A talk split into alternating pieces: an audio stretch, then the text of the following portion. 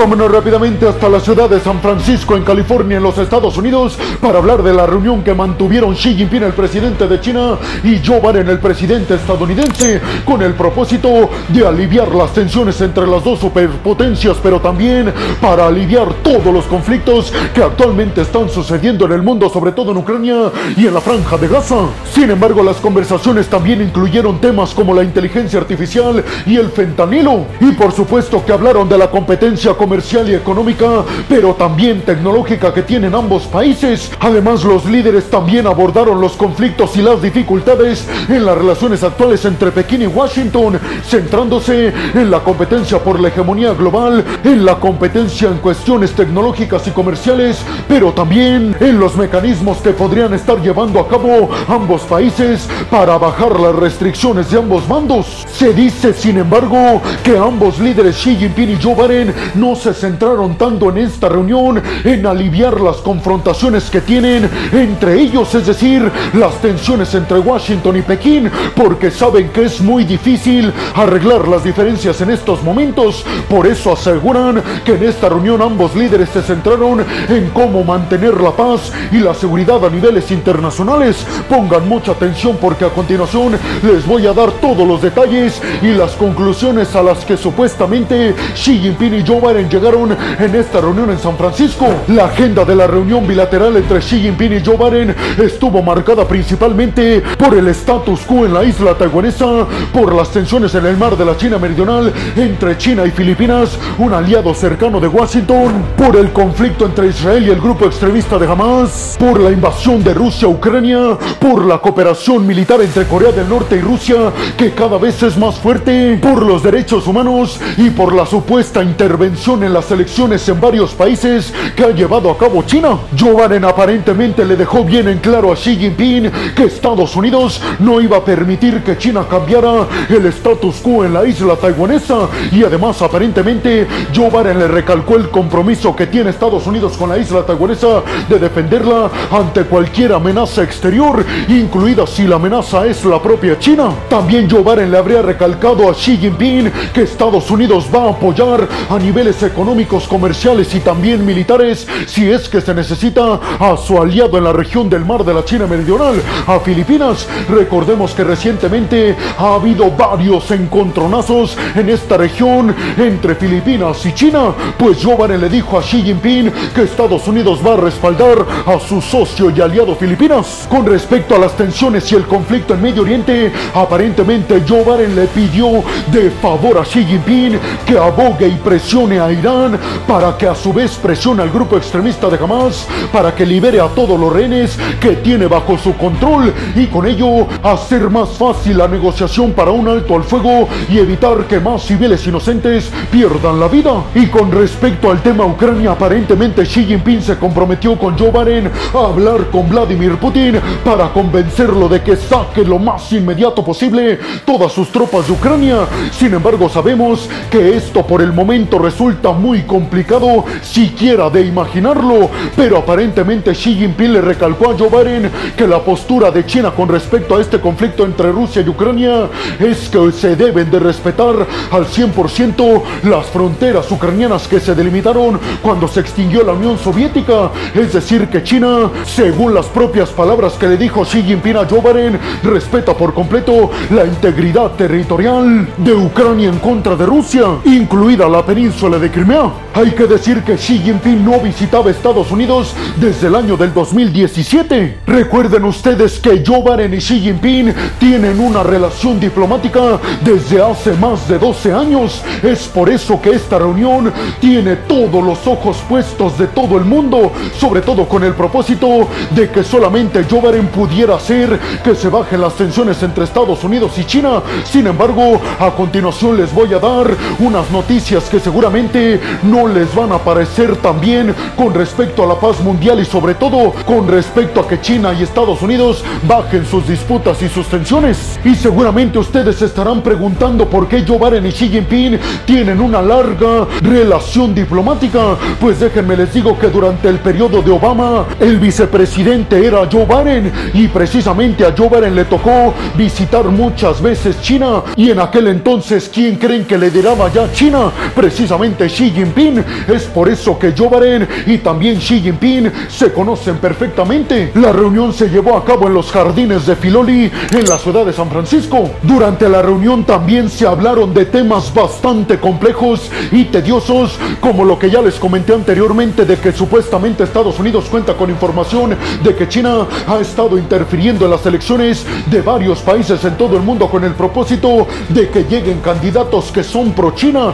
pero también Joe Biden habló del tema de los ciudadanos estadounidenses que están en cárceles chinas. Biden hizo también hincapié en que habló con Xi Jinping sobre mantener mejores lazos de comunicación, sobre todo a niveles militares, a niveles comerciales para luchar contra el tráfico de fentanilo y también para regular la competencia en la inteligencia artificial y para luchar en contra del cambio climático. Joe Biden llegó a esta reunión con 80 años y buscando su reelección el próximo año. Además, también llegó con mejores resultados de lo que se esperaba a niveles económicos en Estados Unidos. Por su parte, Xi Jinping llegó con muchísimo poder sobre el Partido Comunista Chino y en general sobre toda la política del gigante asiático. Además, llegó con 10 años menos que Joe Biden y siendo reconocido como un líder que en estos momentos no está actuando como supuestamente debería de actuar un líder. Esto con respecto al conflicto en Medio Oriente y en Ucrania. Funcionarios republicanos han dicho desde hace varios días que saben perfectamente que China en las próximas semanas y meses va a intentar desafiar a Estados Unidos en la región del Indo-Pacífico, sobre todo apostando que en estos momentos Estados Unidos está descuidando esta región por estar concentrado en el conflicto en Ucrania y en Medio Oriente. Sin embargo, con respecto a este tema, aparentemente Joe Biden le dejó bien en claro a Xi Jinping que Estados Unidos va a seguir manteniendo firmes sus intereses y el status quo en la región del Indo-Pacífico, conteniendo a la influencia cada vez más fuerte que tiene China en el mar de la China Meridional y en contra de la isla taiwanesa. ¿Cuáles serían las conclusiones de esta reunión? Seguramente se están preguntando. Pues yo les diría que absolutamente ninguna significativa. No hubo como tal avances en una mejor coordinación entre China y Estados Unidos. Sin embargo, podemos rescatar el hecho de que se hayan reunido ambos líderes de China y de Estados Unidos, rompiendo el hielo diplomático de hace ya varios meses. ¿Ustedes qué piensan? ¿Creen realmente que China y Estados Unidos puedan coordinarse de mejor forma para acabar con conflictos como el de Ucrania y como el de Medio Oriente? Y sobre todo les preguntaría, ¿creen que Joe Biden logre jalar hacia su bando a China en contra de Rusia y en contra de países como Irán? ¿O creen que China seguirá jugando en su papel de neutral? Y sobre todo me gustaría conocer por último su opinión al respecto de si creen que Xi Jinping no está ejerciendo el liderazgo que debería representando la segunda economía más poderosa del mundo. Esto con respecto a que China se está manteniendo al margen y neutral en conflictos como el de Ucrania y como el de Israel en contra de Hamas. Y vámonos rápidamente hasta la franja de Gaza para hablar en esta segunda noticia del hecho de que las tropas de Israel acaban de anunciar su entrada al hospital más grande de Gaza, el hospital Al-Shifa. Esto para realizar búsquedas en habitaciones y sótanos con el propósito de encontrar a militantes del grupo extremista de Hamas y poderío militar que supuestamente están utilizando los extremistas de Hamas desde este hospital. Recordemos que Israel continúa asegurando que un cuartel general de Hamas se esconde en el hospital y también debajo del hospital en los túneles que conectan varias posiciones del grupo extremista de Hamas a través de Gaza, de la capital de la franja. Ante esto, las tropas israelíes aseguraron que encontraron poderío militar e infraestructura militar perteneciente a los extremistas de Hamas dentro del hospital,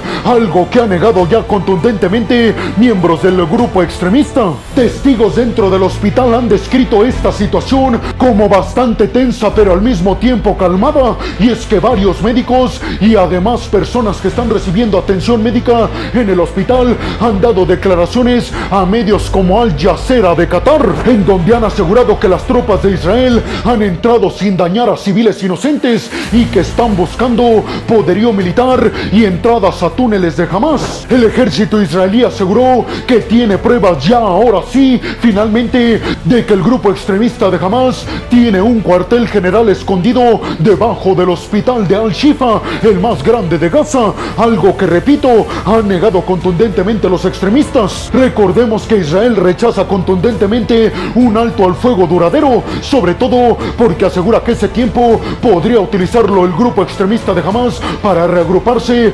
reorganizarse y rearmarse en contra de las tropas israelíes. Sin embargo, en estos momentos les recuerdo una información que yo les di en un video pasado con respecto a que Qatar está mediando para que se lleve a cabo un alto al fuego de entre 3 y 5 días a cambio de que Hamas libere a entre 50 y 70 rehenes que tiene bajo su poder.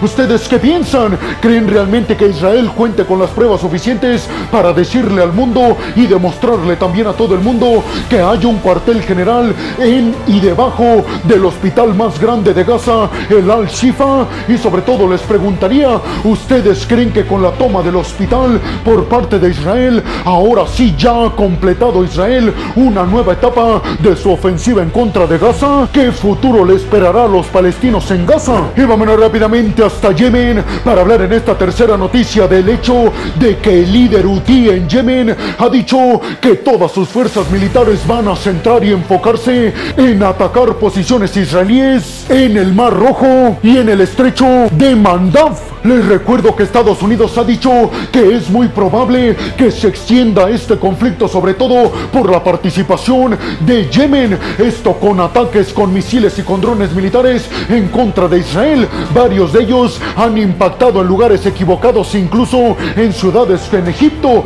Pero también Estados Unidos ha detenido, gracias a su quinta flota que está en el Mar Rojo, lanzamientos de misiles y de drones militares que han hecho desde Yemen con destino hacia Israel. Precisamente los hutíes en Yemen han dicho que van a buscar hundir a toda la flota naval de Israel y de Estados Unidos en el Mar Rojo y aseguran que cuentan con todo el poderío militar necesario y suficiente para conseguirlo. Les recuerdo que en Yemen hay un gran conflicto entre los hutíes y un grupo militante respaldado por Arabia Saudita, un conflicto en Yemen desde el 2015. Sin embargo, los hutíes respaldados por Irán se han venido convirtiendo cada día más en una fuerza militar muy poderosa, con drones militares, misiles balísticos y además con gran cantidad de tropas, decenas de miles. Recuerden que los hutíes en estos momentos controlan el norte de Yemen, justamente en las costas del Mar Rojo. Les recuerdo que Estados Unidos ha encendido la alerta máxima por la posibilidad de que grupos como los hutíes en Yemen y como Hezbollah, que ambos son respaldados militar y económicamente por Irán, se sumen al conflicto en contra de Israel. Sin embargo, con conforme avanzan los días, cada día se ve más complicado que se sumen más grupos o países a este conflicto. Y con respecto a Yemen y los hutíes, hay que decir que el conflicto interior en Yemen entre los hutíes respaldados por Irán y grupos respaldados por Arabia Saudita, este conflicto interior en Yemen está absolutamente estancado. Y en estos momentos las Naciones Unidas están tratando de mediar para una tregua entre ambos grupos militantes, repito, uno respaldado por Irán y el otro por Arabia Saudita. Sin embargo, el hecho de que hayan restablecido relaciones diplomáticas Irán y Arabia Saudita podría hacer que el conflicto en Yemen termine. ¿Ustedes qué piensan? ¿Realmente creen que los hutíes de Yemen puedan llevar a cabo todo lo que se necesita en contra de Israel? ¿Creen que Estados Unidos con su quinta flota en el Mar Rojo logrará evitar que drones y misiles de los hutíes impacten en Israel? Y vámonos rápidamente hasta el Congreso de los Estados Unidos para hablar de que la Cámara Baja, la Cámara de los Representantes liderada por los republicanos acaba de aprobar un proyecto de ley de financiamiento para evitar el cierre del gobierno en Estados Unidos. Ahora toca que el Senado estadounidense apruebe esta ley y después que Joe Biden la firme. El proyecto de ley estaría expandiendo el financiamiento al gobierno de los Estados Unidos encabezado por Joe Biden para que tenga el dinero suficiente para seguir abierto hasta mediados del mes de enero. Todo este tiempo lo utilizarían ambas cámaras, el Senado y los representantes, con el propósito de buscar un nuevo financiamiento para el siguiente año del 2024. Recordemos que esta ley del nuevo proyecto de financiación es solamente provisional. Todavía tienen que aprobar el paquete de gastos y presupuesto para el siguiente año. Específicamente el tema que se ha dejado de lado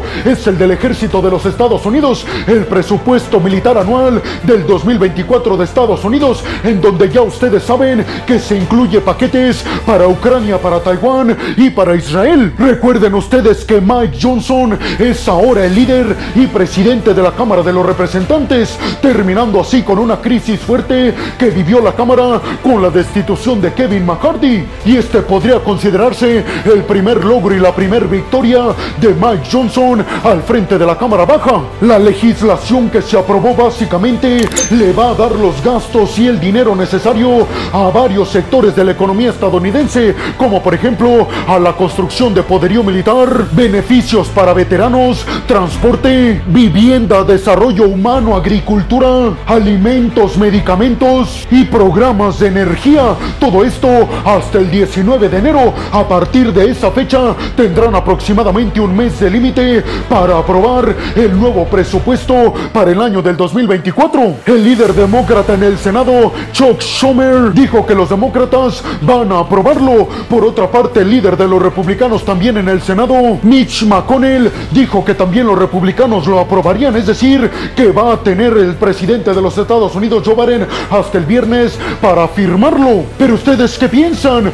¿Realmente creen que Mike Johnson, el nuevo presidente de la Cámara Baja en los representantes de Estados Unidos, pueda aprobar el nuevo paquete de financiamiento para el próximo año del 2024 en Estados Unidos? ¿Creen que solo están alargando la crisis hasta el 19 de enero? Y sobre todo les preguntaría, ¿creen que mantenga Estados Unidos su apoyo a Ucrania, a lo aumente a Taiwán y también lo aumente a Israel? Solo el tiempo nos lo va a responder. Y vámonos rápidamente hasta Washington en Estados Unidos para hablar de una encuesta que realizó la agencia de noticias Reuters con el propósito de saber si el pueblo estadounidense seguía o no apoyando el que Estados Unidos apoya a Israel en su conflicto en contra de Hamas. Y oh sorpresa, parece ser que conforme pasan los días, el pueblo de los Estados Unidos ya no apoya este conflicto en Medio Oriente y más bien están exigiendo un alto al fuego. A continuación les voy a presentar los resultados de esta encuesta realizada por Reuters. Un 32% de los encuestados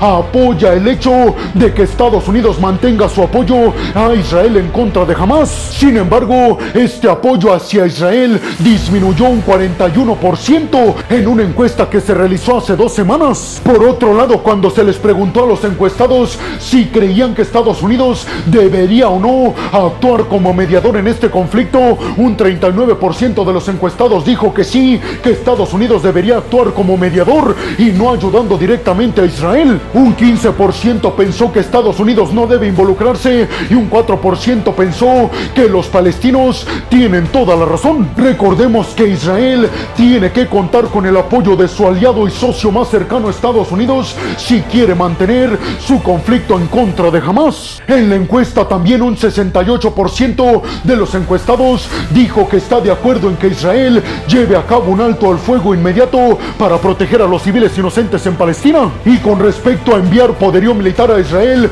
un 31% dice que está de acuerdo y un 43% dice que no está de acuerdo en que Estados Unidos siga enviando poderío militar a Israel. Todos estos resultados nos dicen que efectivamente el pueblo de los Estados Unidos, conforme pasa el tiempo, va queriendo mejor un alto al fuego y no seguir con este conflicto en contra de Hamas. ¿Ustedes qué piensan? ¿Creen que esta encuesta realmente revela lo que quiere el pueblo de los Estados Unidos? ¿Creen que el apoyo hacia Israel se está terminando en Washington? Y sobre todo les preguntaría, ¿creen que Israel sin el apoyo militar y económico de Estados Unidos no podría mantener su intento de acabar y de desmantelar a los extremistas de Hamas? Y vámonos rápidamente hasta la Casa Blanca en Washington para hablar en esta sexta y última noticia de que Estados Unidos confirma lo que Israel ya ha venido advirtiendo desde hace varias semanas del hecho de que los extremistas de Hamas utilizan el hospital más grande en la franja de Gaza,